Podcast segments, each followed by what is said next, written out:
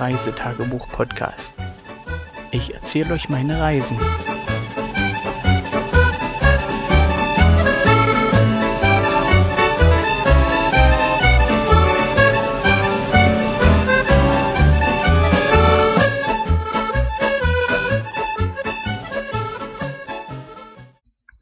Ja, hallo, da bin ich wieder. Und zwar mit der Folge 002 und dieses Mal geht es um die Anreise und zwar erstmal zum Sammelort und von dort aus zur Fähre nach Rotterdam. Und so wird sicherlich auch irgendwie die Episode heißen. Bevor es jetzt mit der Geschichte weitergehen kann, möchte ich euch noch die erste Seite von unserem Fotoalbum vorlesen, sozusagen die Gebrauchsanweisung und das bitte analog oder digital äh, genauso handhaben für den Podcast. Bevor dieses Album aufgeschlagen werden darf, muss zuerst Schottland-typische Kleidung angelegt werden.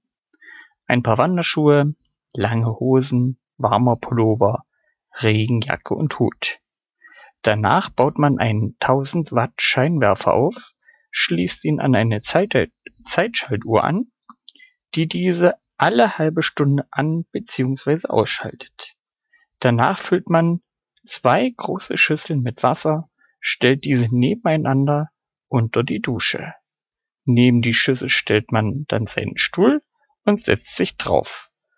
Nun die Beine in je eine Schüssel stellen, die Dusche aufdrehen und schon kann man sich dieses wunderschöne Album in aller Ruhe ansehen.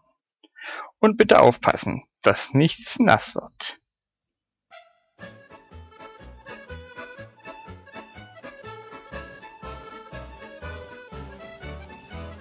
Ihr habt jetzt alles parat, dann kann's weitergehen.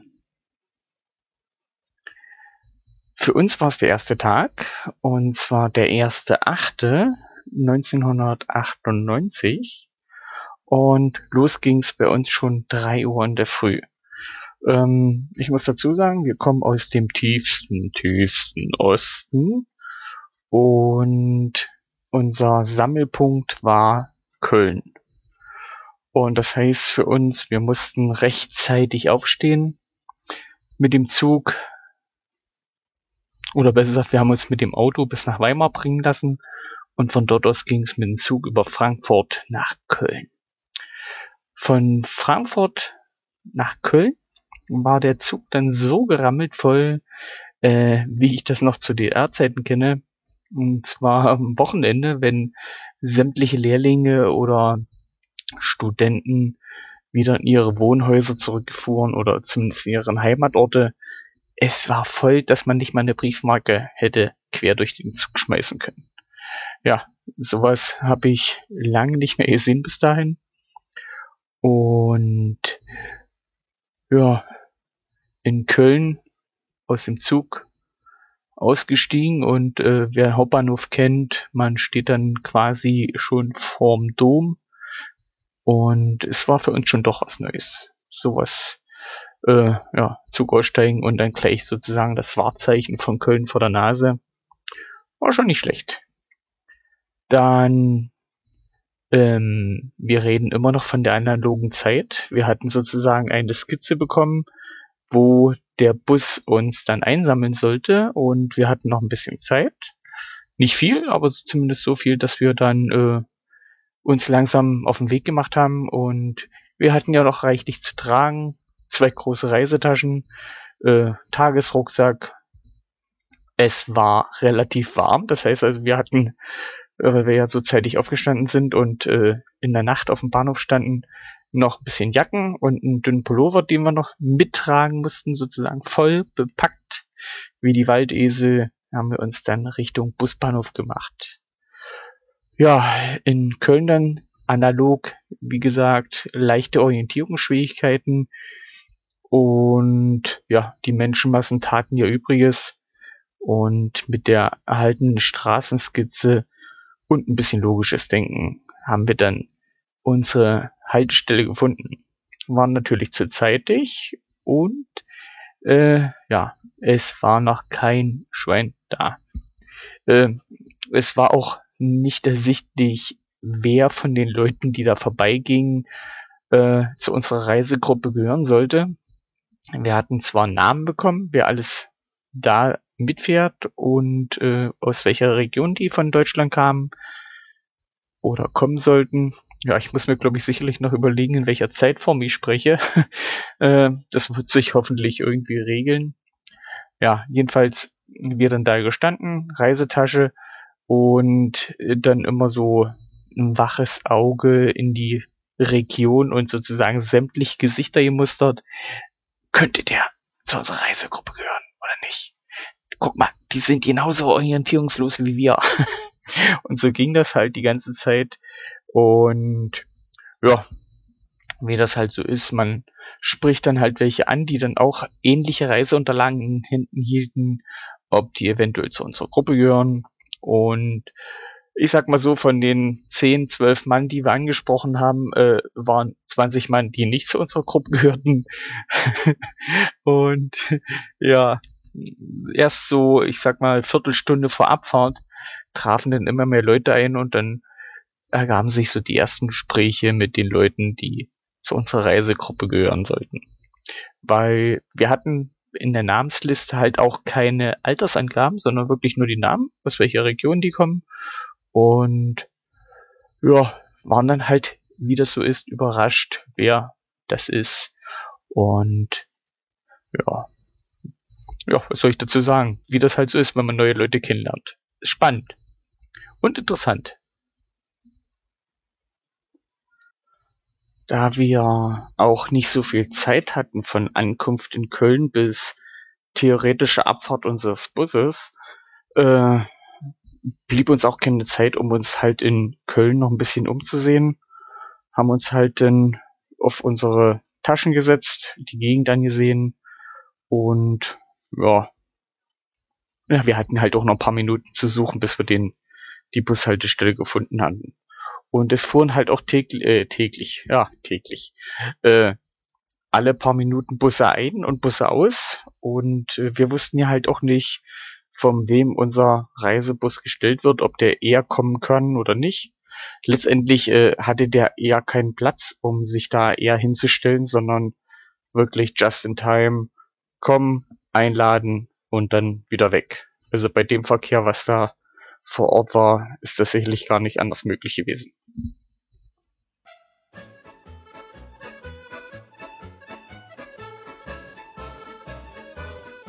Hatte ja schon in der letzten Folge gesagt, dass ich beim Durchschauen meiner Unterlagen doch noch mein Reisetagebuch gefunden habe und äh, das freut mich dann doch sehr, auch wenn ich es nicht da gefunden habe, wo ich es äh, vermutet hatte, aber es ist da und ja, ich bin heilfroh, dass ich das habe und habe hier über den ersten Tag nicht allzu viel drin stehen.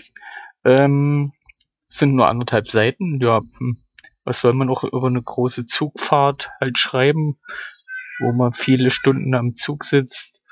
Und ja, bin heilfroh, dass ich da dieses Heftchen wieder gefunden habe.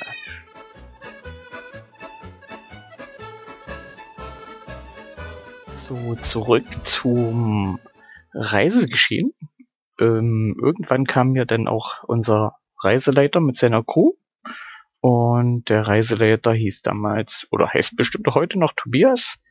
Und mit seiner, sein, hieß der Tobias?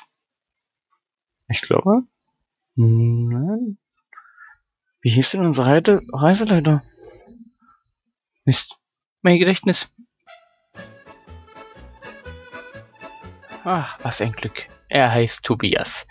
Ja.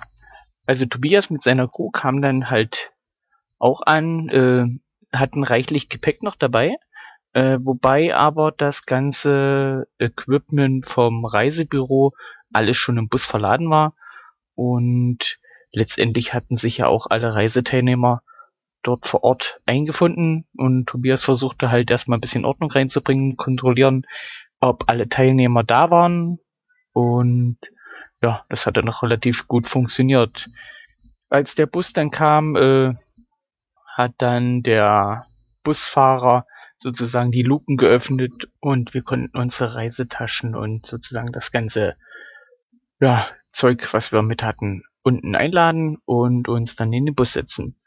Und wir hatten das Glück, dass wir sozusagen gleich in der zweiten Reihe hinterm Busfahrer einen Platz gefunden haben.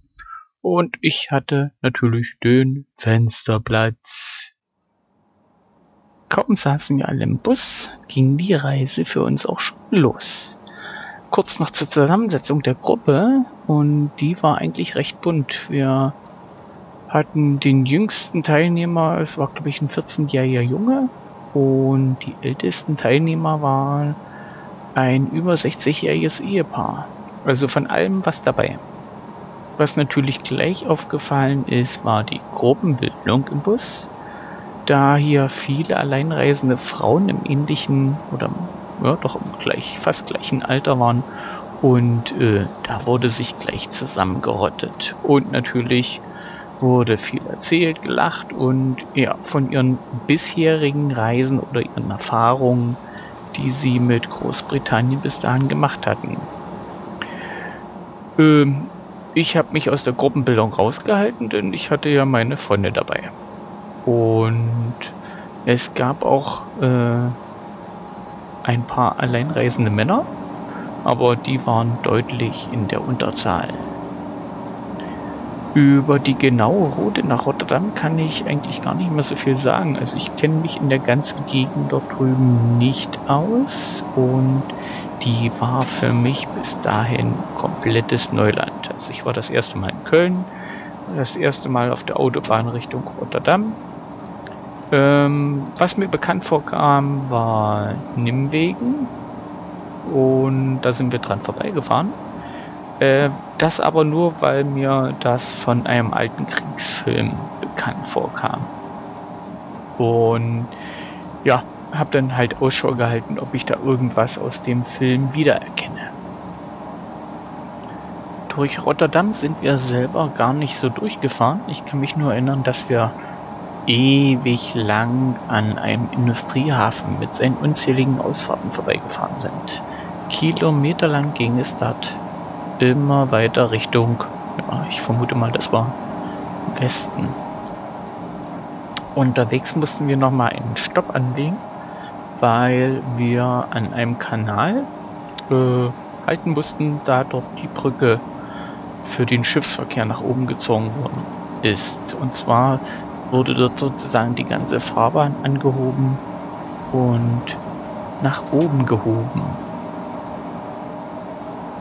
Schon während der Fahrt gab uns Tobias eine Einweisung, was wir alles zu beachten haben, was wir sozusagen oder was die Reiseorga sozusagen geplant hat, in groben Abrissen. Wichtig waren aber die Einweisungen für die Fährüberfahrt und vor allen Dingen den ja, Zoll oder den, den Grenzschutz oder wie man das auch immer dort bezeichnen sollte die Einreise nach UK ist ja dann immer noch was Spezielles gewesen. Wichtig war auch, dass wir eine kleine Tasche hatten mit Klamotten, die wir dann mit an Bord nehmen mussten oder sollten. Und äh, ja, da fing erstmal ein kleines bisschen Hektik nochmal an, bevor wir sozusagen. Denn genau so eine Tasche hatten wir natürlich nicht gepackt. Das war für uns erstmal neu, dass wir dort sozusagen nochmal kleines Handgepäck mit an Bord nehmen sollten, denn die großen Rucksäcke oder Reisetaschen, die sollten im Bus bleiben. Wir waren natürlich nicht die einzigsten, die nichts gepackt hatten. Und unser Reiseleiter sagte uns, dass wir am Terminal noch genug Zeit hatten, noch mal kurz ein paar Sachen zusammenzupacken und das im Handgepäck sozusagen mitzunehmen zum Grenzschutz oder zur Einreise. Bei unserer Ankunft am Fährterminal stand die Fähre natürlich schon im Hafen und wir hatten sozusagen in unserer Busspur erstmal die komplette Fläche belegt. Alle zerrten ihre Taschen noch aus dem Bus, um sich sozusagen ihr Handgepäck da zu packen. Nachdem das dann alles fertig war, mussten wir natürlich als Gruppe zusammenbleiben und dann ging's erst in das Terminal und zum Check-in-Schalter. das lief eigentlich relativ problemlos. Die, das Reiseunternehmen hatte da sicherlich schon alles vorbereitet. Wir haben uns da angemeldet und dann ging's zum Security-Bereich. Dort musste dann beim Zoll jeder einzeln vortreten vor so einem kleines, naja, so ein Kassenhäuschen. Da saß ein Grenzbeamter, der sich sozusagen Reisepass und das Ticket genau angesehen hat und da kamen schon so ein paar Gedanken und, und Gefühle auf, wie man das als gelernter DDR-Bürger halt gewohnt ist. Und ja, ist halt ein beklemmendes Gefühl. Also für mich war die DDR noch nicht so lange vorbei. Und ja, ich wurde durchgelassen. Zum Glück. Und die wissen bis heute noch nicht, was sie sich da eingebrockt haben. Und ich sag euch was, das Schiff ist riesig. Gerade wenn man das erste Mal auf so einer großen Fähre ist, wird man quasi erschlagen von den vielen Decks und Wegen, Treppen, Aufgängen, Niedergängen, Türen, durch die man raus und rein kann. Ja, es war einfach erstmal richtig heftig. Und da Tobias ja sozusagen die Kabinen schon verteilt hat und wir wussten, wo wir hin mussten, erstmal Kabine suchen, dort einziehen und wir sollten uns sofort danach äh, wie sagt man, am Bistro treffen. Denn es sollte für uns nachher gleich Abendbrot geben. Die Kabine selber war recht klein, Doppelstockbett und aber ansonsten völlig okay. Also völlig ausreichend. Denn mehr als schlafen wollten wir halt dort nicht drinnen machen. Dadurch, dass wir nach Bezug der Kabine gleich zum Essen sollten, habe ich natürlich das Ablegemanöver verpasst. Und ich stehe auf solche Ablegemanöver, selbst wenn ich nur zugucken muss. Und ob das nur die eigene Fähre oder eine fremde Fähre ist, ist mir in dem Fall erstmal egal. Und ich bewundere auch die Kapitäne oder die Steuerleute, die das Manöver durchführen, weil es ist echt Präzisionsarbeit. Aber wie gesagt, das habe ich leider verpasst. Das Essen selbst war eine Überraschung. Es gab ein Buffet, wo sich jeder sozusagen aussuchen konnte, was er gerne haben möchte und man sich den Magen so richtig vollschlagen konnte. Ähm, da ich den ganzen Tag halt bis auf ein paar Brötchen nichts zu mir genommen habe, war der Hunger dementsprechend richtig groß und ich habe das Angebot auch komplett genutzt, zumindest den Teil, den man essen kann der Teil, der erst noch durch den Schweinemagen muss, den habe ich weggelassen. Äh, wo ich auch hätte die Finger von lassen sollen, war der Nachtisch. Und zwar habe ich mir ein Karamelleis geholt. Und das Zeug war so klebrig, eklig süß, dass ich Angst hatte, dass mir das Zeug sämtliche Poren verklebt. Natürlich wurde das Essen auch dazu genutzt, um erstmal einen kleinen Teil der Reisegruppe kennenzulernen, zumindest der Teil, der mit bei uns am Tisch gesessen hat. Äh, da wir doch recht groß waren, war das halt eben nur begrenzt möglich. Also zumindest mit dem Nachbartisch konnte man sich ein bisschen unterhalten. Aber der Speiseraum war so riesig groß und wir haben halt nicht alle an einen Tisch gepasst. Und nach ja, gefühlt einer Stunde, wo alle fertig waren mit dem Abendessen, hatten wir nochmal eine Verabredung mit Tobias auf dem Achterdeck.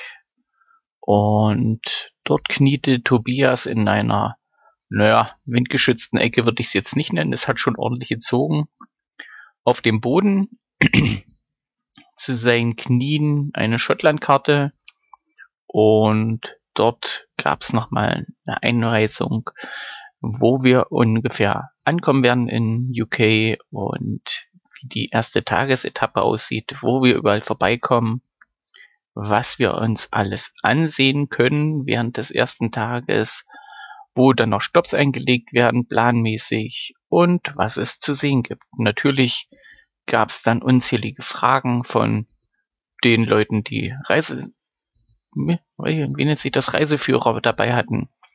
und ob das denn auf dem Weg liegt und was man da noch so sehen kann und ob man da auch noch einen Stopp machen kann.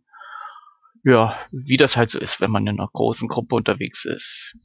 Man konnte selbst auch noch viele Fragen stellen, aber mir fiel halt nichts ein. Worüber auch. Ich wusste ja noch nichts. Und schlussendlich, als Tobias mit seiner Ausführung fertig war, gab es ein eine kleine Diskussion unter den Mädels der Reisegruppe, welcher Reiseführer denn der bessere wäre und wo die besseren Tipps drin stehen, welche Reisebücher und Reiseführer denn ähnliche Informationen hätten, aus welchem Jahr und ja, wie das halt so ist an Bord und mit Reiseführern. Wir hatten uns dann noch ein paar Runden an Bord gegönnt. Wie gesagt, es war ja meine erste Fährüberfahrt und ich wollte halt so viel wie möglich sehen. Und natürlich auch so lange wie möglich an Bord oder an Deck draußen bleiben. Und gegen 22 Uhr nach einem wirklich klasse Sonnenuntergang sind wir dann in die Kabine zum Schlafen. Ähm, was noch ein bisschen kurios war, war die Aufteilung an Bord. Und zwar ähm, wir hatten ja diese Doppelstockkabine, aber ohne Toilette. Zur Toilette mussten wir sozusagen die Kabine verlassen und über einen Gang in eine Gemeinschaftstoilette oder Gemeinschaftswaschraum, um uns halt ein bisschen frisch zu machen. Ähm, selber finde ich das jetzt überhaupt nicht schlimm oder anrüchig oder sonst irgendwas. Das war halt so. Und ja, als Camper sieht man das halt alles ein bisschen gelassener das Schiff lag wirklich ruhig im Wasser. Also ich habe von Wellen nichts gemerkt und so konnte ich in seinem dicken Bauch in Ruhe einschlafen und harte der Dinge, die da kommen sollten. Weiter geht's mit der nächsten Folge dann Ankunft in UK und Go to Scotland.